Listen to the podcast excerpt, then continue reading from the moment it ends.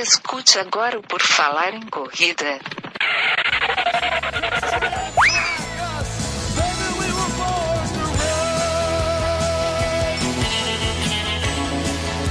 Are you ready to run?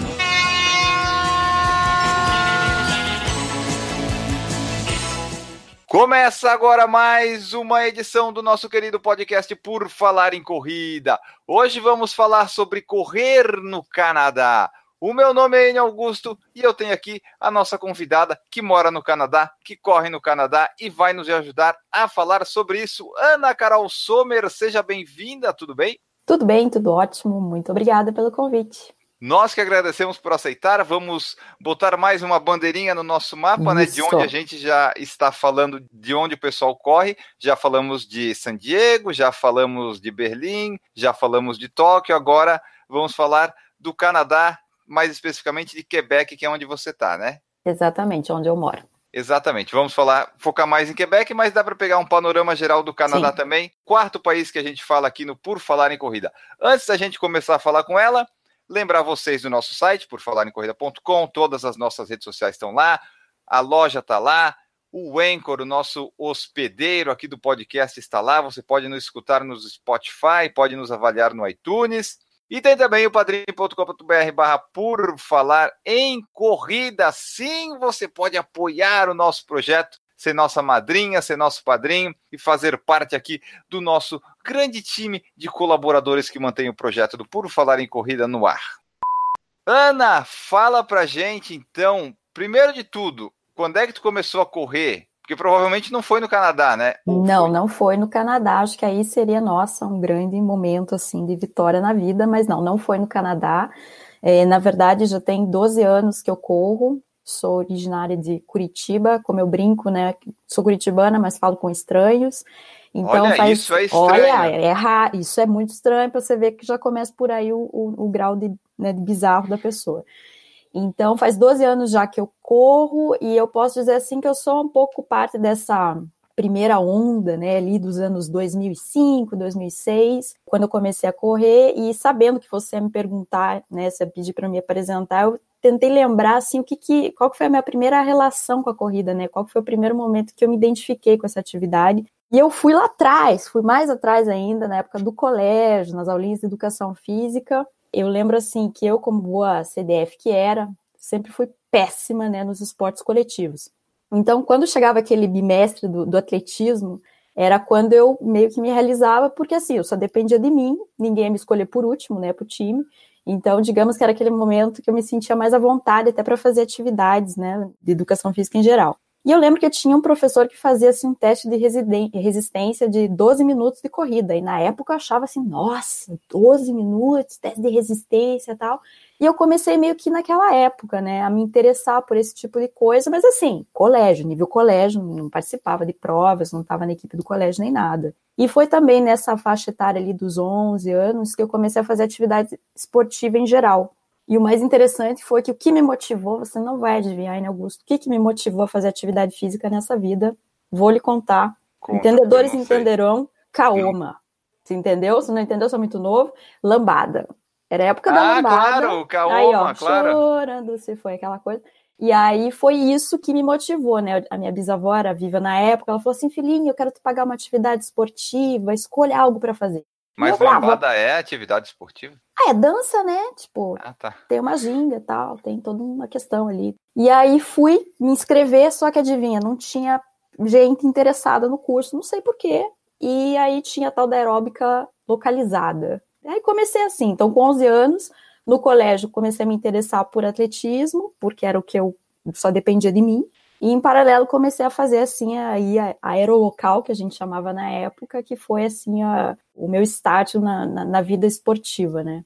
De lá até eu começar a correr, eu passei por várias outras modalidades. Eu fiz natação, fiz jazz, eh, fiz yoga, eh, fiz muay thai, fiz boxe, somos da pancadaria também, somos bem diversificados, fiz spinning. Então, quer dizer, quando eu comecei a correr em 2006, eh, eu já tinha uma boa base física. E o que me motivou a correr foi mais interessante ainda.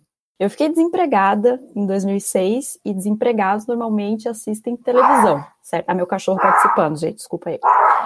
E nessa época passou um comercial de uma corrida de 10 quilômetros, que em Curitiba é a corrida do Centro Histórico. Nem sei se ainda existe essa corrida. E eu olhei assim, sentada no sofá, não tinha nada para fazer. Pensei, vou correr esse negócio, vou fazer essa corrida 10 quilômetros. Nunca tinha corrido assim. Aí fui na minha academia, conversei com o professor da musculação, falei, ó, daqui duas semanas, atenção, duas semanas, tem uma corrida 10 quilômetros, tô a fim de fazer, o que que eu faço? Como é que eu me preparo? Ah, corra 6 quilômetros todo dia, beleza. Não tinha noção de distância na rua, não tinha Garmin, não tinha relógio, não tinha noção de ritmo, não tinha nada, então eu ficava na esteira. E essa foi a minha preparação para a minha primeira prova de 10 quilômetros, correr durante duas semanas, 6 quilômetros todos os dias na esteira, nem lembro que ritmo. E assim comecei. Fiz minha primeira prova de 10, a corrida do centro histórico, e teve também um outro fator muito interessante, porque eu fui na, na loja né, onde a gente ia retirar o kit, e o proprietário que me atendeu, né? E eu toda feliz, eu falei, ah, minha primeira corrida, 10 quilômetros e tal. Aí ele vira para mim e fala assim, mas você vai conseguir? Nossa, aquela ah. hora, eu falei, não, agora é honra, entendeu? Antes era pelo desafio ali para ver o que que é, eu falei, agora é honra.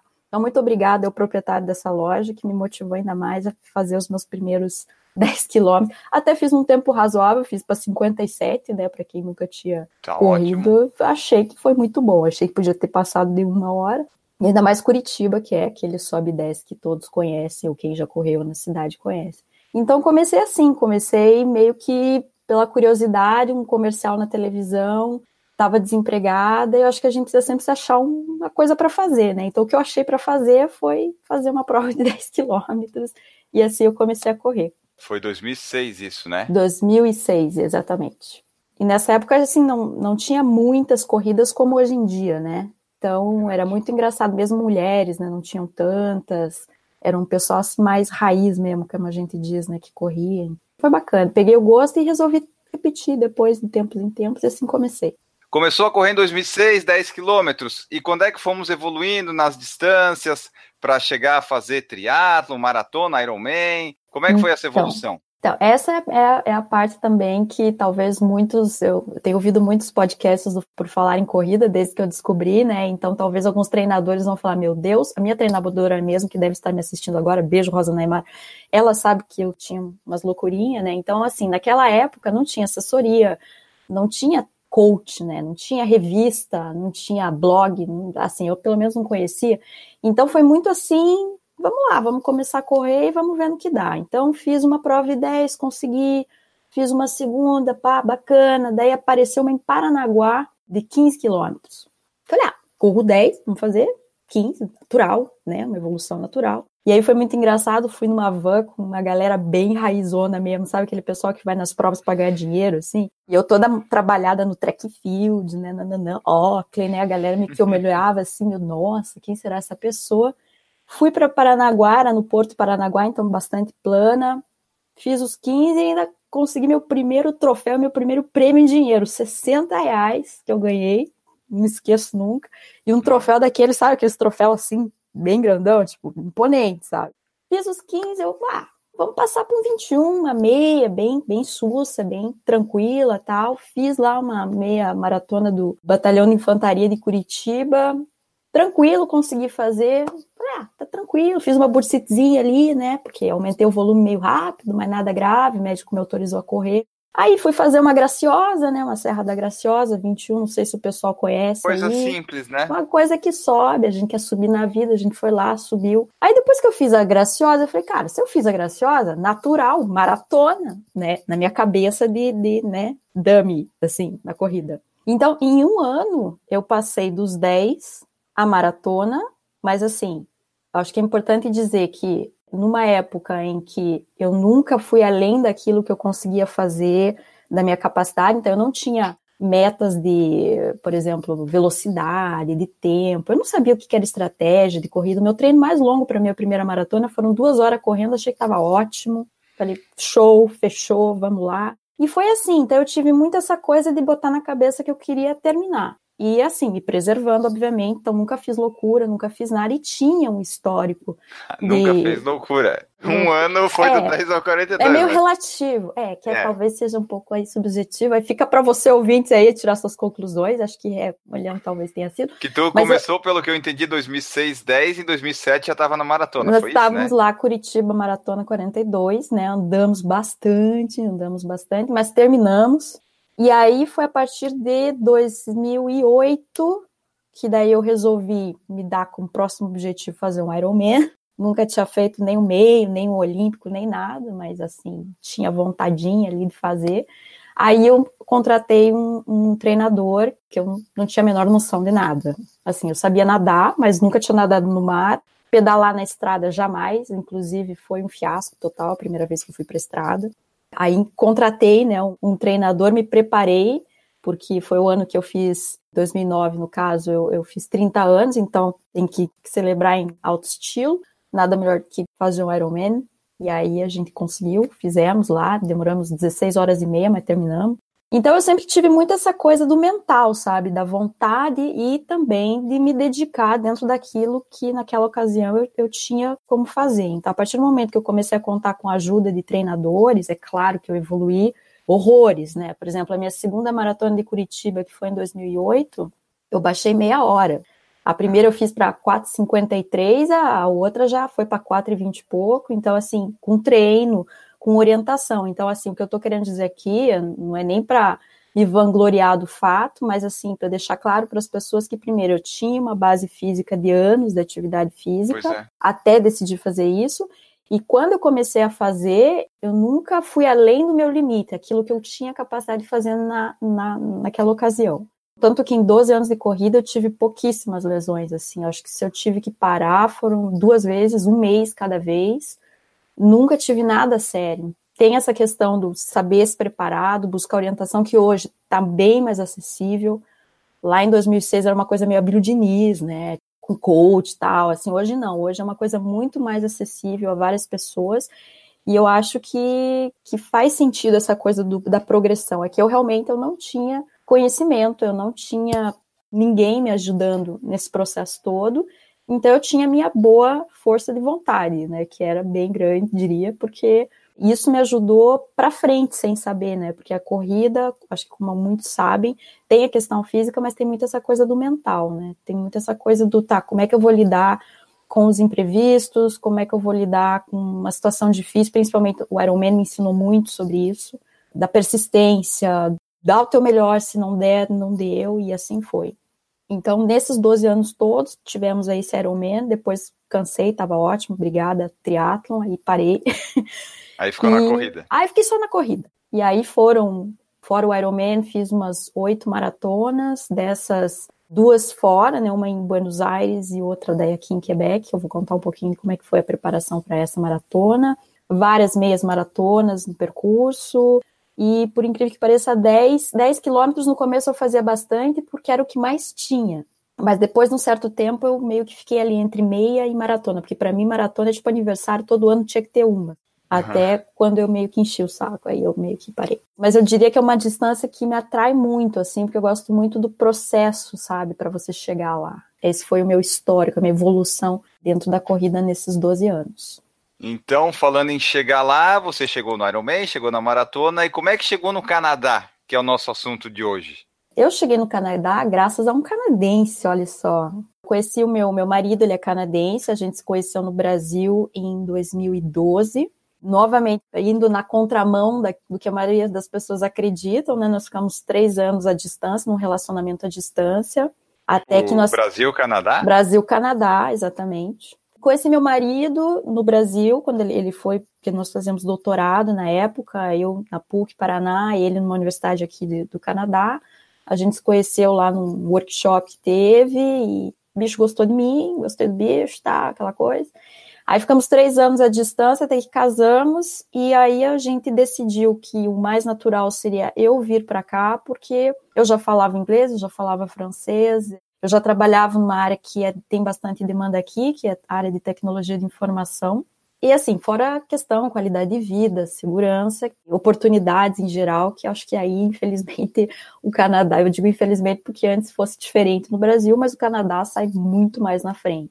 Então, teve o lado triste da coisa, de deixar os amigos, deixar a família, deixar a minha prof, deixar a equipe de corrida, mas teve outras coisas que essa decisão me trouxe, coisas muito boas, e é sobre isso que eu vou falar para vocês. Desde quando está no Canadá, então? Vim para cá em 2015, então tem quase três anos e meio.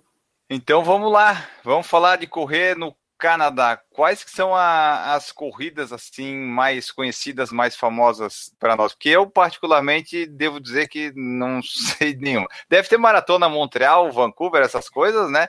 Mas eu não sei qual que seria as principais, as mais famosas que o pessoal vai, aquela que tu tem que fazer se tu vai no Canadá correr.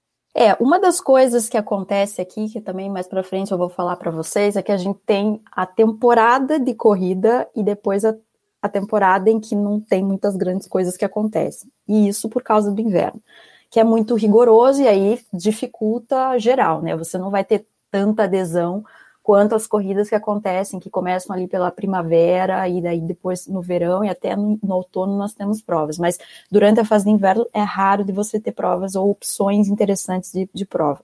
Pelo que eu vejo da experiência daqui, do pessoal de Quebec, a primeira prova, assim, que todo mundo meio que treina já focando é a Maratona de Ottawa, que acontece justamente em maio, começo de maio. Então é uma época em que ainda está frio, não tão frio estilo temperaturas negativas, mas você vai pegar ali um 5, um 10, que para correr é legal, né? Essa é uma temperatura agradável. Eu sei que Ottawa é uma maratona relativamente plana, e é meio que a corrida, até onde eu sei que meio que abre essa temporada de corridas. Não cheguei a fazer essa ainda, você tem opções de fazer a maratona, tem opção de fazer a meia maratona, mas essa eu ainda não fiz. Então, essa seria uma primeira. Já ouvi falar muito na costa oeste, provas em Vancouver, meia maratona, maratona, Toronto também tem. Toronto, inclusive, tem até umas provinhas da Nike, assim, umas provinhas mais glamurosas. Mulher gosta, que dá o brinde, não sei como, papapá de 15 quilômetros. E aqui na minha região, é, a partir de maio, nós temos também a primeira meia maratona que acontece em Levis, que é uma cidade que fica do outro lado do rio São Lourenço, então aqui pertinho de Quebec, com opções de 5, 10 quilômetros e meia maratona, e é muito louco porque é muita gente, mais de 3 mil pessoas para uma meia maratona nessa época aqui é um público, sabe, bem, bem grande. E uma estrutura muito legal do tipo que oferece brunch depois, sabe? Você chega, eles dão lá uma marmitinha, tem... é super legal, assim. Fora alguns patrocinadores, eles montam uma espécie de praça, assim, de, de alimentação na chegada, então tem várias coisas que você pode degustar, o lanche, a organização, o traslado da área de chegada para a área de partida das provas. Então, é bem organizado, muito bacana, é uma prova que eu costumo fazer, até então, todos os anos eu fiz, porque é como diz, ok, agora abriu a porteira, agora vai. Depois disso, a gente tem vários trail runs, porque aqui no Canadá temos também muitos parques nacionais, então, o pessoal gosta muito também de fazer essa coisa que alguns questionam, né? Se é corrida ou se não é, porque você corre, meio que anda e sobe morro e coisa e tal. Então, tem algumas opções lá por junho, julho, agosto. Uma prova que eu acho bem bacana que tem aqui é o desafio das escadarias, corrida subindo e descendo escada. Então eu sempre faço por diversão. Quebec é uma cidade que tem a parte alta e a parte baixa, então você tem várias, tem mais de 30 escadarias aqui mais na, na cidade alta. Então é bem bacana, tem percurso de 8, 13 e 19 quilômetros, vários degraus, muito legal, só que numa época do ano, em junho, que já é mais calor, né? Então tem essa começa a pesar ali o calor e umidade. E aí depois temos Montreal. Montreal tem várias provas ao longo do ano, mas a principal é a Rock and Roll Marathon, que acontece em uh, setembro. Então tem a maratona, meia maratona 10 e 5, é um evento bem organizado e muito bacana. E que eu ia fazer no ano de 2016, ano passado, não, 17. Eu ia fazer essa prova, treinei para fazer a meia, e aí teve um, um anúncio de calor extremo, e aí é muito perigoso, né? Todo mundo sabe que quanto mais calor... Calor extremo no Canadá existe, então? Existe, é isso que eu vou falar, amigo. Temos calor extremo, temos frio extremo, é bipolaridade total aqui. E aí o mais interessante foi que os organizadores decidiram cancelar a prova. Então não rolou a maratona, porque eles acharam que era muito risco para as pessoas, né? E aí eu acabei pedindo reembolso, porque eles abriram essa opção, porque eu falei, bom, eu não vou fazer o meu tempo que eu gostaria, não tem por que eu ir lá sofrendo calor. Esse é um desafio nessa época do ano, mas Montreal é uma opção bem bacana para quem quer conhecer a cidade e correr ao mesmo tempo. Para correr no Canadá aí é mais ou menos abril a outubro, por aí? De maio, de maio até novembro, é, é, final de outubro. E essa agora de Montreal que falou é junho, que é mais ou menos o verãozão aí de vocês, né? Montreal é setembro, que ainda é considerado o verãozão aqui. E Montreal é uma, é uma prova assim recente, ficou alguns anos Montreal sem. Depois das Olimpíadas de Montreal, em 76, eles começaram a fazer, porque a cidade não tinha tradição de corrida. Mas na época, pelo que eu li, assim, é, como as pessoas não tinham acompanhamento, não tinham pessoas que ajudavam a se preparar para a prova e questões de calor, teve muitas pessoas se machucando por causa da corrida. E aí eles meio que pararam um tempo de fazer essa prova. Depois de 10 anos ela voltou. E aí, por isso, a decisão nesse ano, do caso, quando teve o calor extremo, de anular, porque eles acharam que não valia a pena colocar as pessoas em risco. Claro que teve gente que ficou super frustrado, porque imagina, você tá lá se preparando para maratona e não vai rolar. Mas eles deram opções de você se inscrever para não importa qual, no, todas da série que tem, enfim. Então, setembro ainda é calor, aqui ainda é tenso o negócio. E Quebec, Quebec agora a maratona é em outubro, eles mudaram. Antigamente ela era em agosto, então numa época de bastante calor, bastante umidade. No ano passado teve um falecimento por conta possivelmente de, do calor. Então agora eles resolveram fazer essa prova em outubro, que eu achei ótimo, porque já começa a ficar aquele fresquinho, já fica ali uns 10, 8. Então é até mais interessante. O problema é que agora atacaram uma bela de uma subida lá no quilômetro 26, tipo, dois quilômetros subindo, porque você desce para a cidade baixa, depois vamos subir para voltar a comemorar lá em cima. Então tem essa questão. Mas acho que ficou melhor, assim, em termos de, de lidar com a questão climática, assim. Período de corrida no Canadá, assim, de provas oficiais, vamos dizer, é de maio a outubro. Durante o inverno, chega a ter prova sub-zero, tem uma meia maratona sub-zero, mas eu achei que era demais, assim. Não me chamou atenção nesse caso. então, essas aí são as principais, mas provavelmente deve ter aquelas corridas menores que são organizadas assim cada fim de semana, que nem é no Brasil, assim, tem também essas coisas assim? Não, ou... isso Não? é uma coisa que eu senti falta e até estava conversando sobre isso com a minha com a minha treinadora, assim.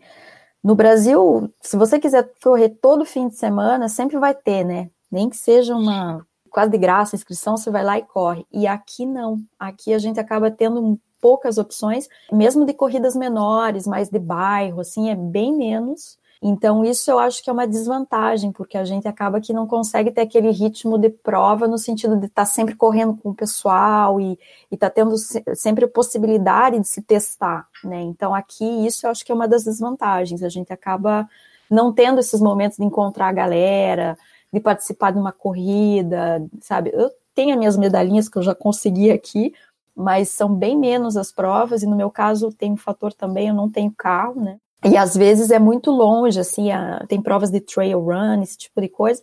Então aí acaba que a logística para mim fica mais difícil e aí acaba que eu não tenho muitas opções. Então isso eu acho que é uma desvantagem, por outro lado, aqui. Ela não é tão popular quanto no Brasil. Acho que as pessoas não fazem tanto dinheiro como no Brasil com corrida. Essa é a impressão que eu tenho. Quebec, para quem está ouvindo e não sabe, não está com vontade de olhar no mapa, ela fica em que lugar no mapa, assim, no, no Canadá?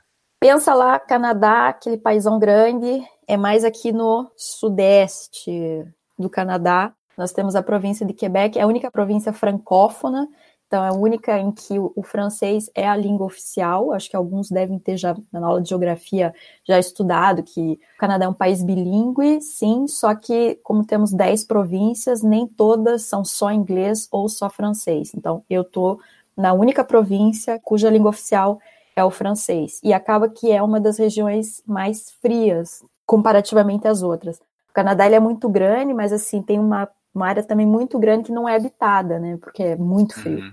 Concentra não, mais ali na fronteira com os Estados Unidos, né? Então tem as cidades ali que é praticamente fronteira com os Estados Unidos, que é, é onde está a faixa populacional está concentrada ali, principalmente, né? Eu estou um pouco mais para cima. Eu estou a, digamos assim, a seis horas de, de Boston, por exemplo, de carro. Não estou tão longe. Mas assim, não estou tão perto também na fronteira. Olhando o mapa de frente, você está na direita, que é o lado onde fica Nova York, Miami, essas Isso, coisas, né? naquela faixa ali. Então pessoal aí, ó, já se localizaram. Se localizou aí, hein? Você falou do calor extremo, do frio extremo. Isso. Como é que é essa adaptação para correr nesse menos 40, mais 40 graus? As roupas que tu utiliza, como é que funciona essas coisas todas? E para se manter praticando o esporte aí nesse período que não tem prova e tem neve? Bom, eu cheguei no, no Quebec em julho, então era época de verão, calorzão, sabe? Calor mesmo, assim, 40 graus. Você dormir de janela, aqui é uma outra vantagem, pode dormir com a porta aberta, a janela aberta, ninguém entra na nossa casa, sensacional essa parte.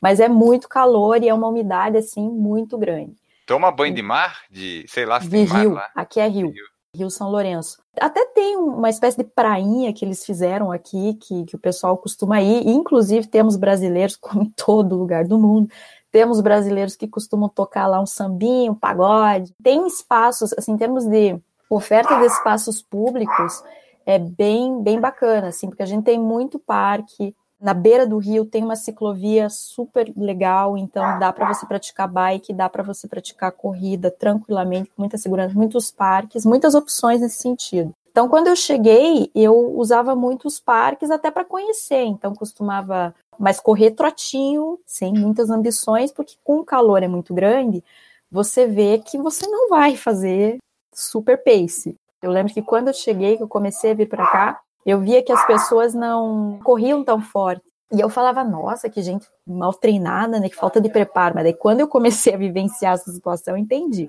Aí eu fiquei bem quietinha, respeitei e fui no pianinho, vamos dizer assim. Então, nessa época que eu cheguei, como estava um tempo bom, calor tal, eu fui gradualmente me adaptando ao frio que veio chegando. Então, quando começou a ficar bem mais frio, no caso, outono, que começou a ficar ali em torno de 10 graus por aí. Eu já usava umas roupas um pouco mais quentes, mas não muito. Foi ali que eu aprendi que a gente não precisava sair cheio de roupa, né? Porque às vezes a gente acha que tem que sair com 300 casacos e meio, coisa e tal, e aí você começa a entender que não. Quando chegou o inverno, eu falei, vou continuar correndo lá fora, mesmo que seja uma vez por semana pelo menos, porque foi a época em que eu estava ainda esperando a residência permanente, então eu não tinha o que fazer. Se eu não saísse de casa, eu não ia fazer nada. Então eu resolvi enfrentar o frio, o vento, e eu vou dizer para vocês que é uma coisa assim surreal, sabe? É um negócio assim que você fala, meu Deus, tudo que se pecou na vida, eu acho que você vai correr no inverno, com aquele vento que vem, seja contra, seja a favor, não Quantos importa. graus? Olha, a temperatura mais baixa que eu me arrisquei a sair estava em torno de menos 20. Credo. Sensação de menos 20. Isso acontece, tá, gente? É possível a gente chegar tão baixo assim. Isso é possível. E é possível correr com menos 20 graus? É possível, mas eu digo que começa a ficar limite. Pela questão do frio e porque, assim, tem riscos, né? Se você também não, a menos que você esteja se preparando para um desafio polar, né? Tem muitas pessoas que até costumam fazer maratonas, coisas assim. A gente, que é mais amadora, assim, faz ali uns 5, faz uns 6 quilômetros ali, e é engraçado que o Gatorade que você leva já tá geladinho, né? Não precisa nem. Já garante ali, se não congela às vezes, né? Então é, é possível, só que é muito cabeça nessa hora, assim. E é Como- mais no começo que é difícil. Começar é muito difícil.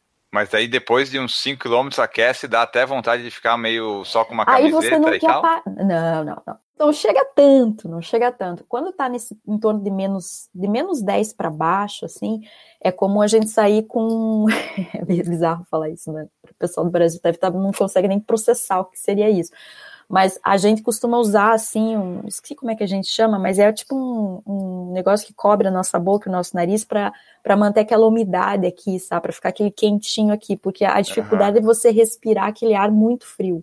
Então, às vezes, dá um desconforto. Com o tempo você se acostuma, mas você vai ver que as pessoas saem meio ninjas. Toca sempre, luva sempre, e aí você acaba tendo que investir em casacos que têm uma tecnologia mais avançada, ou seja, casacos que são relativamente leves, mas que bloqueiam bem o vento. A gente costuma dizer que no inverno a gente se veste como a cebola, sabe, em camadas. Então tem uma primeira camada que é uma camiseta que vai absorver o teu suor, depois vem um, uma outra que é para impedir que esse suor passe, para o último, o último casaco que é justamente o que quebra o vento. Essas são as três camadas que a gente costuma usar. E aí, a leg, eu vi que isso foi um assunto polêmico aí entre os homens, né? Gente, homem aqui usa leg sem medo de ser feliz, entendeu? Usa umas duas até, né? É, é, é que aqui a legging ela é peluciadinha, sabe? Então é bem, Oh, que chique. é bem interessante. Então, homem aqui não tem essa coisa do ah, a leg, não. Todos usam sem preconceito, sem medo de ser feliz, todos muito bem quentinhos. Mas se eu não quiser sair no frio, daí esteira, academia, essas coisas, daí tu Esteira. investe nisso bastante? Sim, e eu tenho uma esteira lá que eu falo que podia pôr uma placa com meu nome, porque é a minha esteira. E é uma esteira bacana porque ela permite inclinar, né? Então eu consigo variar, por exemplo, simular inclinações. É bacana que isso ajuda. E fora que aí tem muitas outras opções de equipamentos de cardio, o elíptico, todos conhecem, enfim, tem uma variedade bem boa, assim, e é muito louco que você chega na academia, todas as esteiras estão ocupadas, porque eu acho que a pessoa está correndo para tentar se aquecer um pouco. Não tem como fugir da esteira. O duro é você fazer treino mais longo, entre aspas, daí na esteira, né? Então a pessoa tem que se adaptar. Vai se dar mal correndo no calor, vai se dar mal correndo no frio, né? Aqui é, é extremos. A gente sofre de um jeito ou de outro, né? Então aí você tem que escolher como é que você vai conseguir lidar com tudo isso. E como é que faz para treinar para uma maratona? Como é que foi o teu ciclo para treinando para maratona que tu fez aí? Foi Tá. nesse período aí de frio intenso ou conseguiu pegar um período bom para treinar? Eu aproveitei justamente essa fase que eu estava esperando, que eu fiz todo o meu processo de residência permanente a partir do Canadá, né? Como eu vim, porque eu me casei com um canadense, então existia a possibilidade de fazer dessa forma o processo. Então, o que, que eu fiz? Eu pensei, bom, vou aproveitar e vou usar a corrida, que é a única coisa que eu trouxe comigo e que não precisava de permissão para fazer aqui, né? Não tinha que ter nada assim mais oficial, para me dar um objetivo enquanto eu estou nesse processo que eu não podia estudar, não podia trabalhar, não podia fazer nada. Então isso vai me dar um, uma razão de ser. E vou usar inclusive o inverno para fazer meu treino de base. Então eu lembro que eu tinha, quando eu cheguei aqui, eu tinha ficado talvez um tempo sem correr. E aí, em torno de julho, setembro, lá por setembro, por aí, eu resolvi retomar os meus treinos com a assessoria, né, com a Máxima. E aí, durante o inverno, eu aproveitei justamente para fazer a base. Corria na rua, treinos mais curtos, e aí depois eu corria também na esteira. Então, foi assim que eu me mantive para fazer a base. Como a maratona naquela ocasião, ela foi em agosto, né? Foi esse ano que eles mudaram para outubro. Ali, a partir de maio, eu comecei a fazer um, um, ciclo, digamos, um pouquinho mais específico. Então, fiz minha primeira meia maratona, que foi essa de Levi, e aí foi a primeira vez, foi a primeira prova que eu fiz aqui, oficial. Passei os próximos meses, assim, fazendo só mais um, um, uma prova, no caso, que foi o desafio das escadarias, só para se divertir, para ver qual é que era. Inclusive, recomendo para quem gosta de correr, fazer turismo, passa por vários pontos turísticos da cidade, é uma boa forma de conhecer a cidade e também fazer uma atividade física. E aí, o que, que aconteceu? Eu, quando entrei naquela fase dos treinos longos, eu tinha que ir bem mais longe, né? Para poder fechar as distâncias. Então, eu, eu usava o Map My Run para ver, ter noção mais ou menos até onde eu poderia ir, e aproveitava muito os parques, as ciclovias, e aproveitava justamente para tomar aquele tempo assim para pensar não só na minha preparação para a corrida, mas nesse meu processo de adaptação aqui, porque quem muda, pouco importa se é de país, mas você muda de cidade, você já, já sente aquela diferença, aquela dificuldade às vezes de entender qual que é o lugar legal para fazer o quê, questão de emprego. Então assim, eu aproveitava muito esse tempo que eu estava correndo, que eu estava treinando, para pensar assim para autoconhecimento mesmo, sabe? Pensar naquilo. Primeiro, o meu objetivo naquela maratona, que foi uma maratona que eu treinei para fazer sub 4, tinha essa questão do de cada treino ser um, né, eu tá ali me superando de alguma forma, e a questão que isso me fortalecia também, porque nesse período que eu comecei a procurar emprego e tudo mais, eu ouvia muito não que é normal, né? Você é brasileira, é como se você voltasse a ser ninguém, porque ninguém conhece as empresas que você atendeu, teu histórico ele perde um pouco do valor. Então achei que a corrida foi uma forma assim de também trabalhar essa coisa do auto, da autoestima, sabe? Do não, eu sou capaz, eu consigo. Pode parecer clichê, mas eu acredito muito que é a melhor forma de, de a gente lidar com essas adversidades que a gente encontra ainda mais quando você muda de país. Então, fiz os meus ciclos, fiz o ciclo de treinamento. Quando veio o verão, que a temperatura subiu, a umidade aumentou, meu pace foi lá embaixo, né? Então, foi todo um processo de adaptação para eu me condicionar a correr com aquela temperatura. até o dia que chegou. Então, assim, essa coisa de acompanhar meteorologia, para mim, era uma constante, assim, sabe? Porque eu falava, ai meu Deus, tá vindo. Será que aquela semana vai estar tá nublado? Eu torcia para estar tá nublado. Porque Sim. com o solão, né, ia ficar bem complicado, assim. E aí eu, sei lá, foi sorte o que, acho que eu desejei tanto que no dia até que não foi tão ruim em termos de temperatura e de umidade do ar. Mas teve um detalhe. No Brasil, às vezes a gente, quando quer mudar o horário de largada, a prova é bem fácil, às vezes até em cima da hora você muitas vezes você consegue, né? E eu resolvi ler o guia do corredor, tipo, tomando meu café da manhã, no dia da prova. E eu tinha me inscrito para sair com os corredores mais lentos, tipo às sete da manhã, porque eu pensei que eu ia ser esperta, né? Eu falei, ah, vou sair mais cedo, pegar um fresquinho mais cedo, legal, bacana.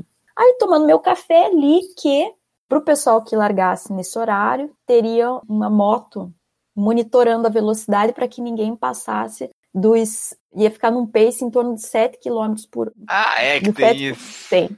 Aí eu falei, puta, eu falei, não, acabou. Porque imagina, como é que eu vou sair? Eu, eu treinando para fazer um sub 4, vou, ter que sair a 7 e pouco quilômetro, que é um trote, né? Sei lá, um Sim. desfile, um oi. Aí eu pensei, bom, não vamos né, entrar em pânico, vamos chegar lá, vamos conversar com alguém da organização e ver o que dá para fazer. Cheguei para uma das coordenadoras lá, expliquei minha situação, e ela falou assim: Olha, senhora, porque aqui eu sou madame, né? Madame, madame, isso, madame aquilo. Eu falei: oh, madame, a senhora tinha até ontem tal horário para mudar o seu horário de largada. Se a senhora não mudou, a senhora vai largar às sete horas. E eu falei: Tá bom. né? Porque aqui, assim, a regra, ela existe e ela é levada à letra, uhum. né? E não fui eu a única que pensou nisso, né? Tinha uns outros caras que também estavam mega irritados, falando: nossa, que absurdo isso, não vou poder fazer meu ritmo. Eu falei: ah, gente, relaxa, relaxa, vamos correr. Não deu, não deu, vamos lá, porque como eu falei, para mim, maratona é o processo, né? Todo treinamento. Uhum. E o resultado foi que eu fiquei 10 quilômetros correndo nesse pace lento, até que o primeiro do, do, do pelotão nos passou. Então, só depois de 10 quilômetros que eu pude fazer o meu ritmo. E nesse tempo lá, eu era a única mulher vindo com a moto do lado, sabe? A moto da polícia uhum. do lado. E o pessoal que fica acompanhando a prova, e aqui eles fazem isso muito, ah lá, tá vindo a primeira mulher. E é verdade, né? Eu era a primeira mulher, não era elite, né? Mas... Então foi um momento, assim, muito engraçado, né? Porque naquela hora, em vez de ficar braba, porque eu falei, pô, todo treino que eu fiz não vai servir pra nada, eu falei, ah, gente, quer saber? Tô com saúde, estamos aqui, tá tudo certo, vamos dar tchau pra galera, vamos vamos dançar com as bandinhas que tocam no percurso e é isso aí. Então, no final das contas, não fechei uma sub 4, né? Porque para tirar o atraso, não temos aí um DNA de keniano, né? Então não teria como. Mas fechei para 4 e 14, 12, alguma coisa assim. E cheguei tranquila, bem, sabe? Claro, cansada, mas assim, como eu não acabei não fazendo meu ritmo alvo, eu, eu não estava tão ruim assim. Mas fiquei feliz porque coincidência ou não, no dia seguinte da maratona, foi meu primeiro dia no meu primeiro emprego aqui. Ao longo de todo esse processo para a maratona e aqui de adaptação no Canadá, o que, que foi bom foi que foi como se uma consagração, assim, como tá, agora eu cheguei, entendeu? Agora eu cheguei, fiz uma maratona, treinei para ela, não, não fiz o meu, meu objetivo de tempo, mas assim, eu estava super realizada porque foi muito importante, todo esse processo para mim foi muito importante para coroar um início de um novo ciclo, que aí foi o começo da minha carreira, né, da minha vida profissional, digamos aqui, em Quebec. Para esse ciclo de treinamentos aí da maratona, provavelmente tu correu na rua, não sei se em horários inóspitos à noite ou não, mas eu queria que tu falasse um pouquinho para nós, tu falou da janela que pode ficar aberta. Isso. É, uhum. Como é que é a questão de segurança de correr, principalmente para vocês mulheres, que aqui no Brasil a gente tem alguns pequenos problemas quando vai em local mais afastado, fica à noite uhum. e tal queria ver como é que é aí no Canadá, especialmente em Quebec. Quais são os teus problemas, ou se tu tem algum problema para sair correndo na rua e o pessoal incomodar ou não? Como é que funciona? É, isso é bem bem interessante, porque até esses dias eu ouvi o podcast, né, de uma corredora que falava, e eu vivi isso no Brasil, né, acho que no Brasil eu, eu tinha muito é, receio pode até de... comparar os dois, né? A minha assessoria, a máxima, a gente tem um grupo de mulheres bastante grande, e normalmente a gente acaba correndo junto, né, então mesmo sendo só mulheres, pelo menos você não está sozinha, mas sempre tinha aquela questão, né, do, eu pelo menos sempre me senti insegura porque às vezes está calor, mas daí você não botar um shorts muito curto, porque, sei lá, ou, ou tirar uma camiseta, sair de top. Então, assim, eu não me sentia segura e mesmo quando eu fazia treino sozinha, tinha lugares que eu evitava a todo custo, porque vai saber. Então, por exemplo, Barigui, que é um parque famoso lá, tinha certos trechos que eu não pegava, que eu não ia nem, nem pagando, passava na, naqueles bosques. E aqui em Quebec um, é uma coisa muito louca. Primeiro que assim, a questão da exposição do corpo, né? Se uma mulher ela tá de shorts, tá de top, pouco importa se é gorda, magra, alta, baixa, ninguém mexe com você. Ninguém fala um, não tem um assobio, não tem nada. Até no começo você fala, nossa, acho que eu tô meio feia na fita, né? Porque a gente tá tão acostumado a ouvir. Mas depois você fala, gente, sensacional, né? Tanto que aqui as pessoas tomam sol no parque. As pessoas ficam de biquíni, de suga, e tudo bem, ninguém para e fica olhando. Então, assim, não tem essa questão de assédio, vamos dizer assim, né? Das pessoas, de um homem, de você passar correndo, o homem assobiar, falar alguma coisa, você sentir em perigo porque você tá com menos roupa ou coisa e tal. Então, tem isso. Independente do horário do dia que você corra, especialmente quando tá mais escuro, ou quando é muito cedo, ou quando tá mais tarde, os parques normalmente são bem iluminados. E não tem problema. Não tem, você não tem segurança nenhuma, não tem pessoas que ficam assim suspeitas lá olhando. Como eu, por exemplo, quando eu treinava no passeio público em Curitiba, eu sempre ficava meio assim, né? Porque sempre tinha um povo que não tinha que fazer, que ficava ali meio que olhando, aí você fica meio com medo. Então, o que eu acho bom é que para mulher aqui no Quebec, pelo menos, se eu tivesse que sair super cedo de manhã que está escuro ou de noite, eu não teria problema com isso, porque é muito tranquilo. Então não tem assédio, você não tem essa sensação de insegurança. Mesmo os parques têm policiais que de tempo em tempos eles dão uma passada também, né? Não vou dizer que nunca não acontece nada, mas é muito raro, mas tem esse policiamento. É menor, bem mais reduzido. A gente quase não vê carro de polícia aqui. É muito raro. Ouvir barulho de sirene. Então, acho que nesse sentido, eu acho que eu sou bem privilegiada, porque acompanhada sozinha, independente do horário do dia, independente da roupa que eu estiver usando, não vai ter problema. É bem tranquilo mesmo. Tu falou que tem bastantes parques aí. Os parques eles são públicos abertos? Pistas de atletismo existem? Como é que é essa situação? Tem várias opções de parques públicos, abertos, gratuitos. Aquele parque ali que chama Plaine d'Abraham, ele tem um, um anel de cerca de 1,4 km mais ou menos. E é bom que ele é de chão batido. Então, por exemplo, ali é um, é um espaço muito bacana. Às vezes precisa fazer treino de tiro ou de ritmo. Então, é, é muito legal. E o parque em si, ele tem vários desníveis. E tem também a possibilidade de você correr no bosque. Então, é perfeito, né? Então, se está se recuperando de uma lesão, por exemplo, que você tem que correr no mais maciozinho, você tem uma opção tem o asfalto, tem o chão batido, tem a grama, então é muito bacana. Eu falei das ciclovias, né? Aqui a gente tem uma rede de ciclovias bem grande e normalmente ela passa na beira do Rio São Lourenço, então o visual é muito, deve ser um pouco assim meio como Florianópolis, claro que Florianópolis é o mar, mas aqui eu acho bem, bem legal essa sensação de você correr próximo da água, então temos uma, uma ciclovia bem interessante aqui. Tem um parque linear também, que a volta inteira dele fecha 10 quilômetros. Então, até para maratona, para você fazer aqueles treinos, por exemplo, 30, faz três voltas ali e fechou, sabe? E aí você não precisa ficar atravessando rua, tendo que parar, porque trânsito, coisa assim. E até se tiver que parar, é interessante que aqui os motoristas não costumam buzinar para os corredores, eles até param para a gente passar. Isso é uma outra coisa que dá muita emoção.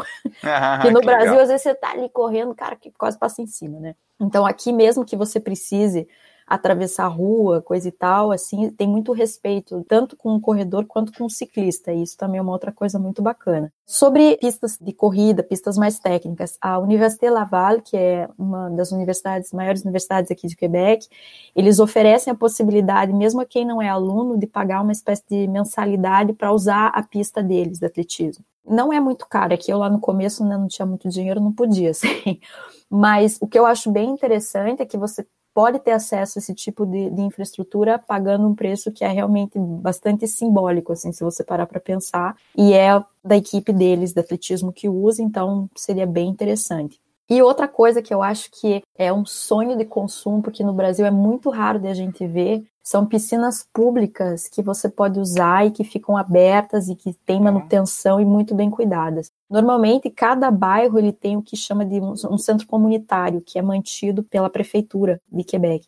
E aí você tem piscinas públicas que ficam abertas tanto para quem quer ir por lazer, quanto para quem quer ir para nadar. Então, às vezes você está machucado, você precisa fazer um aquajogging, você precisa, sei lá, ou quer nadar para fazer um cross-training, alguma coisa assim, bem limpinho, bem tranquilo, as pessoas respeitam bonitinho. Isso eu achei super legal. Super Mas só acessível. funciona também ali de maio a junho, Não, julho, ela né? funciona o ano todo. Ela só Ela é tem coberta? horários. Ela é coberta. Ah, tá. Então tá. Ela é coberta.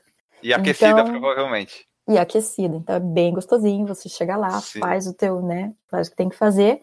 Claro que tem horários restritos, né? Porque eles vão ter momentos em que eles vão oferecer aulas para a comunidade, outros que daí é horário livre para quem quiser ir. Mas eu acho bem bacana, porque assim é tudo muito fácil, tudo muito acessível nesse sentido, público, né? E é bem cuidado. Então, eu acho que isso é um ponto super positivo em termos assim de uma infraestrutura de suporte para quem quer fazer corrida, mas quer também fazer uma natação ou, enfim, quer fazer outros esportes. Tu falou da ciclovia e tal, daí eu lembrei. Como é que é o transporte público? Eu vou chegar. Tem aeroporto em Quebec, tem metrô, tem táxi, ônibus. Como é que funciona essa parte do transporte público para algum corredor que queira se aventurar por aí?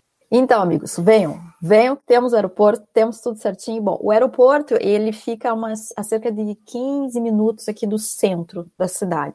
Não tem ônibus que vem de lá. Isso é essa, essa parte de questão de transporte público, de coletivo, no caso, eu acho que ainda precisa ser um pouco mais desenvolvida. Inclusive, tem vários projetos de ter bonde elétrico. Aqui não tem metrô, tá? Quebec não é como Montreal. Porque às vezes as pessoas têm muito aquela visão de Montreal, das ruas subterrâneas, que você não precisa se expor no inverno. Aqui não tem rua subterrânea, aqui não tem metrô, não é como Montreal. É fácil, normalmente as pessoas vão pegar um táxi ou vão pegar um Uber para vir do aeroporto. Acho que deve dar ali em torno de 30 dólares, talvez. Mas assim, a, as pessoas quando vêm costumam ficar muito aqui perto do centro histórico, que é onde eu moro. Eu moro em Vieux, Quebec, que a gente chama que é o centro histórico. Então, é onde tudo acontece, digamos, onde tem a maioria dos pontos turísticos. Mas se for para circular por regiões mais próximas aqui do centro histórico, é bem tranquilo também. Só para ter noção, o ônibus custa 3 dólares e 50. É um preço que eu acho que é bem, bem razoável para a realidade daqui, né? Não adianta ficar fazendo conversão. E normalmente os turistas, como ficam aqui nas proximidades, vão andar bastante. Meu pai, por exemplo, vou dar exemplo, papai está me vendo aí, beijo para você. O meu pai veio com a minha mãe para cá e, e, até isso é interessante, né? Porque eles estão muito acostumados a usar carro todo dia para ir em todo quanto é lugar. E aí aqui não tinha carro e a cidade tem o alto e tem o baixo, né? Então a gente tá sempre subindo escada, descendo escada, subindo morro, descendo ladeira, coisa e tal. Sei que no final foi uma ótima atividade física. Então você que é sedentário, quer vir para Quebec, vem. Meu pai perdeu 5 quilos. Brincadeiras à parte, mas é bem bacana. Acho que o pessoal explora muito a pé a cidade. E nesse sentido é bem, bem fácil, bem tranquilo. E muito bonito também. Seu pai emagreceu 5 quilos, perdeu 5 quilos. Fala pra gente como é que é a parte gastronômica da cidade. Temos restaurantes, como é que são os preços, como é que é que funciona essa parte aí da gastronomia para o Tá. pessoal que for conhecer, turistar, onde é que tem que ir, ou se tem shoppings, como é que funciona? Bom, uma coisa engraçada é que, assim, como as pessoas normalmente ficam mais próximas do centro histórico, não tem shopping aqui. Aqui perto não tem. Os shoppings mais próximos de ônibus, eles estão a cerca de 20 minutos daqui, mais ou menos. Então, e aí eles fizeram, tipo, três shoppings um do lado do outro, assim. Eu acho que o, lado bom disso é que acaba estimulando mais esse consumo mais local. Então, a gente, por exemplo, que não tem carro, tudo bem. Quando eu vou no shopping é porque eu tenho realmente uma necessidade e eu só vou achar algo lá. Isso é uma coisa que mudou bastante em relação ao Brasil, né? A gente vem do Brasil tendo um shopping em cada esquina, praça de alimentação do shopping, tudo é comer no shopping. Então, quando você vem para Quebec, o bacana é que você vai acabar experimentando a culinária local e mais de restaurante, né? Por exemplo, McDonald's é mais na, na, periferia da cidade que você vai achar. Aqui tem um na minha rua, porque eu moro na Rue Saint-Jean, que é uma rua bem conhecida da cidade. Tem um, mas é, é, meio escondido, sabe? Não tem Burger King, não tem essa, tanto essas coisas de fast foods globais, vamos dizer assim. Mas tem o prato típico aqui que quem vem para Quebec tem que experimentar, que chama poutine. A poutine, P-O-U-T-I-N-E, poutine. É uma porção de fritas com um molho que é um segredo, o que é este molho, que é um molho do Quebec aqui, que é feito aqui, com pedaços de queijo. Então essa é a gordice que todos devem experimentar legal. ao vir, né? Dá um Google aí você também, veja. Então, essa, digamos, essa, eu sucumbo. Já tô vendo aqui, interessei. Sucumbimos de tempos em tempos, né, a poutine, porque inverno, inverno, então, mais do que nunca, né? Então, tem umas porções bem generosas. Então, esse é um prato, entre aspas, tipo, que o pessoal gosta de provar bastante, mas se não, temos restaurantes, assim, de comida mais internacional, digamos, né? Por exemplo, pizza, sanduíches, coisas nesse sentido. Temos alguns restaurantes com uma pegada um pouco mais local, ou seja, vão oferecer pratos à base de ingredientes mais locais, então às vezes você vai comer um churrascaria. Churrascaria não tem muita. Em Montreal acho que tem até mais do que aqui em Quebec, mas assim, a carne de boi em geral ela é muito mais cara aqui. Então as pessoas acabam consumindo, por exemplo, em casa, né? Talvez mais frango, peixe, talvez carne de porco, porque a carne Sushi. de boi mesmo Sushi é muito bom, temos, temos muito bons aqui na minha rua. Ah, uma coisa, ó, amantes, vamos falar das bebidas. Amantes de vinhos Boa. e cervejas.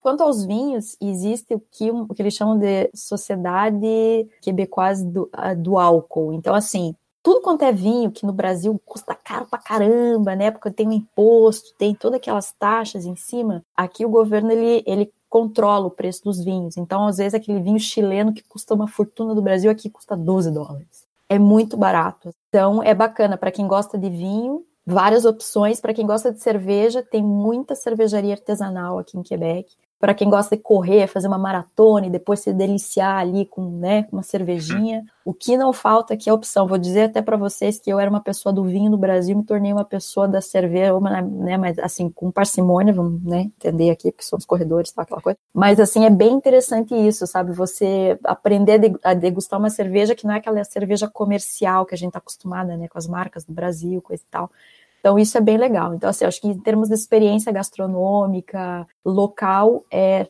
super bacana. E, claro, inverno, fundizinho, né? Um queijinho suíço ali. A gente uhum. tem aqui o Guilherme Rapete dizendo que show, perguntando se vai ter mais maratonas em Curitiba. Tu vem para o Brasil com constância, não vem? Como é que é essa... Olha, eu tento ir uma vez por ano. Então, agora em dezembro, aí a galera de Curitiba, caravana de Curitiba, eu tô chegando, dezembro para o Natal, vou passar o Natal aí, vou ficar umas três semanas. Então, normalmente eu tento ir uma vez por ano. Ano passado eu fui, fiquei cinco semanas e coloquei ali uma meia maratona de Curitiba só para né, não dizer que já que estava lá ia ter uma meia maratona. Então, assim, se eu tô na cidade e tem alguma prova que seria bacana de participar, eu acho que é legal, porque me dá a oportunidade de correr com a galera da assessoria isso é uma outra coisa que eu sinto falta aqui, sabe? Como eu não tenho uma equipe, eu não, eu não faço parte de um grupo de corrida nem nada, então às vezes é meio solitário, assim, essa coisa. Sim. Quando você, ah, vamos encontrar o pessoal, vamos correr, vamos, né? Ou vamos com a prof ali para tentar fazer um ritmo tal. Aqui não tem muito disso, então sentimos falta. Giovana Maier falou que tu tem que dar um curso motivacional para as amigas furitibanas de como correr com zero grau. então, né? vamos. É, isso tu é engraçado. Tem experiência, né? É, é, engraçado, porque quando eu fui ano passado, que eu cheguei, que daí era no inverno, né? Foi aí que foi a coisa mais bizarra. Tava verão aqui, eu fui para Curitiba justo no inverno. E aí eu cheguei e tinha pessoas novas na assessoria, né? Que eu não conhecia ainda, mas ela já tinha, acho que alguém tinha comentado que eu ia estar tá chegando, ah, aquela ali que é a louca do Quebec, né? Porque, não sei, uhum. todo mundo achou que eu ia chegar de shortinho e regata. Falei, não, gente, eu tenho frio, não mudou isso. Talvez eu esteja um pouco mais resistente, mas a gente precisa ter um, um certo equipamento, assim, mas é fato, não é fácil sair no frio. Se eu quiser ir para o Canadá, eu preciso ter algum visto? Como é que funciona? Eu de turista? Sim, existem algumas opções. Por exemplo, se você tem já um visto americano, é, isso, isso facilita bastante, porque você pode fazer um, acho que é ETA que chama, que é um Electronic Transit Authorization. Então, assim, você consegue fazer online se você vai a turismo, estamos falando aqui nesse tipo de situação, não para quem vai vir trabalhar, quer estudar, é outro esquema. Mas para quem vem como turista, se já tem visto americano, Brasil e Canadá fizeram um acordo há pouco tempo que permite as pessoas terem esse visto que é bem mais barato, de maneira eletrônica no site da imigração do Canadá. Senão, quem não tem visto americano precisa fazer o processo via a embaixada do Canadá. Não é tão rígido quanto o americano, porque, por exemplo, não tem entrevista, não tem essas coisas, você submete lá papelada, às vezes até por uma agência de turismo você consegue fazer e faz tranquilamente. Mas ter o visto americano facilita bastante. Inclusive, quem quer viajar, normalmente, se você passa pelos Estados Unidos, às vezes vai demorar um pouquinho mais, mas às vezes compensa o preço do bilhete, né? Não é muito barato vir para o Canadá. Então, se você vem direto via Toronto, por exemplo, pela Air Canada, normalmente costuma ser um pouquinho mais caro do que pelas empresas americanas, que aí você passa pelos Estados Unidos. Então, essa é uma dica que também é, é legal de dar para finalizar aqui da minha parte, as bugigangas eletrônicas, tipo relógio Garmin, essas tipo coisas. Garmin. Como é que é o preço? É bom, é ruim, vale a pena? Eu acho que bastante opção sempre vai ter, mas vale muito mais a pena comprar quem vai, por exemplo, os Estados Unidos, vai pagar menos do que comprar aqui, porque o dólar canadense ele é um pouquinho desvalorizado em relação ao dólar americano. Então, um dólar americano é 1,34 dólares canadenses.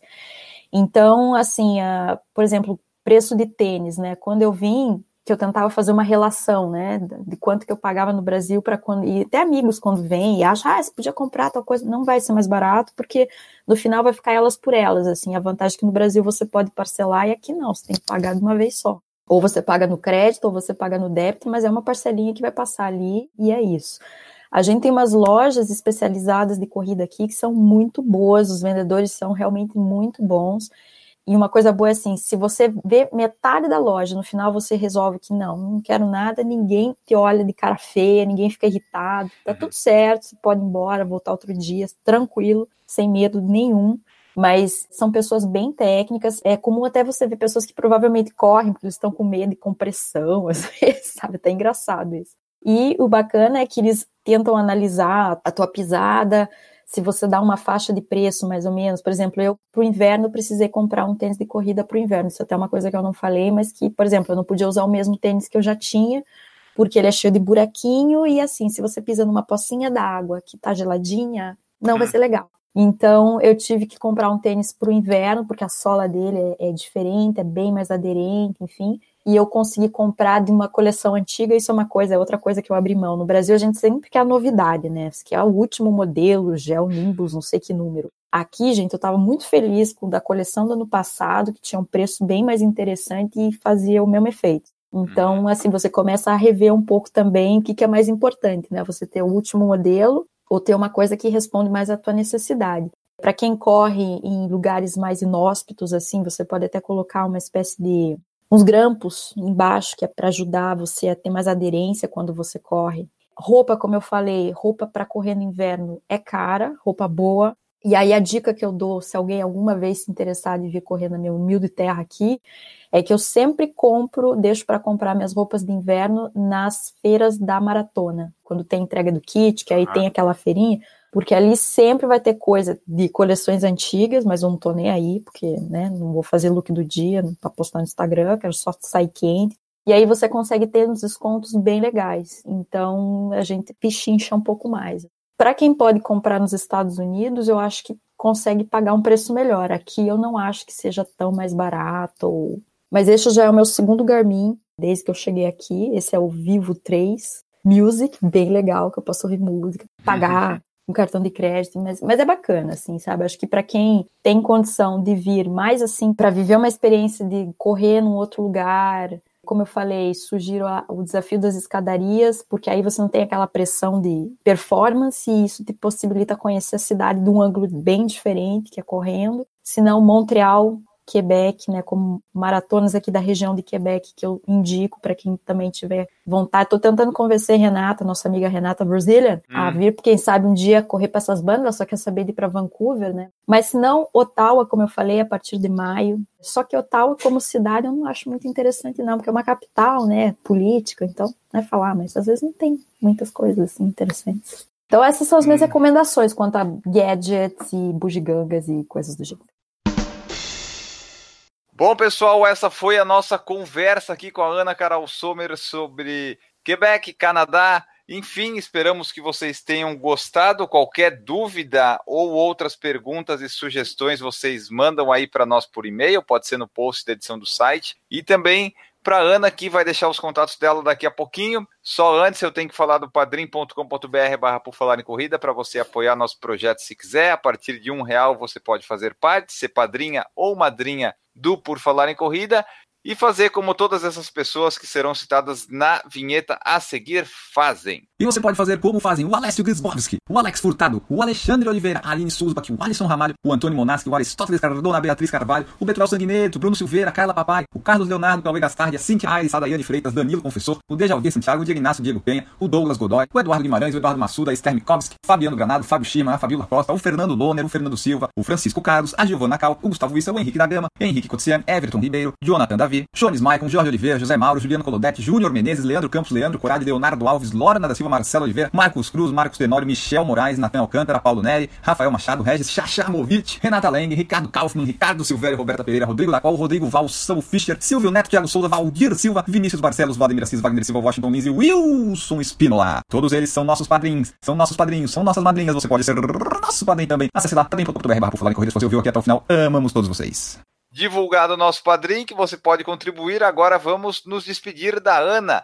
Ana, deixa o teu tchau aí para nós e onde é que o pessoal pode te encontrar na internet para tirar dúvidas ou curitibanas ou sobre cachorros latinos. Diz aí Bom, pro pessoal e muito obrigado aí por aceitar participar com a gente, falando um pouquinho do Canadá. Bom, eu primeiro, como eu falei, agradeço muito a oportunidade. Sei que o Por Falar em Corrida é um bem divulgado no Brasil e eu fico feliz de poder compartilhar um pouco dessa minha experiência vivendo num outro país, que eu sei que é bem diferente do que a gente enfrenta no Brasil, mas quem sabe instigue alguém a, a vir experimentar algo aqui no Canadá. Então, muito obrigada por isso. Para quem quiser entrar em contato comigo, pode me adicionar no Facebook. É Ana Carol Sommer com dois M's então, S-O-M-M-E-R. No Instagram, arroba Ana Carol Sommer, também com dois M's. Fiquem à vontade, seja para fazer perguntas com. Eu sei que vai, pode vir muita pergunta com relação à imigração, porque eu tenho muitos amigos aí que estão meio indignados com o Brasil, então volta e meia vem perguntas mais nesse sentido, como é que é a vida. Mas eu espero que vocês possam ter tido uma ideia, sabendo como que é para a gente correr. É bom, é qualidade de vida incrível, é segurança, frio é chato, é chato, mas a gente sobrevive. E é isso aí. Sempre vem a primavera, sempre vem o verão e no final dá tudo certo. Maravilha, então muito obrigado, Ana, pela presença. Nós vamos embora. Se você gostou, deixe lá seu comentário, diga o que achou do episódio, dê mais sugestões, avalie no iTunes, enfim, nos escute, compartilhe com seus amigos, que nem a Renata fez compartilhando com a Ana o podcast. Estou viciadinha no podcast agora. Então, ganhamos uma ouvinte, ganhamos isso uma aí. convidada, ganhamos um programa aqui com ela, inclusive. Você faça isso e nós voltamos no próximo programa, um próximo episódio. Um grande abraço para vocês e tchau. Errou! O Guilherme não está participando hoje porque ele está acamado com dores no estômago, estava ruim lá, não tinha condições de gravar, então fiquei eu aqui falando sobre o Canadá com a Ana. Errou! Ó, e tem cachorro tá latino. E tem o cachorro latino. Desculpa aí, galera, mas é que eu não tenho controle do bicho agora. Olha aí, vem cá, gordo do gongo.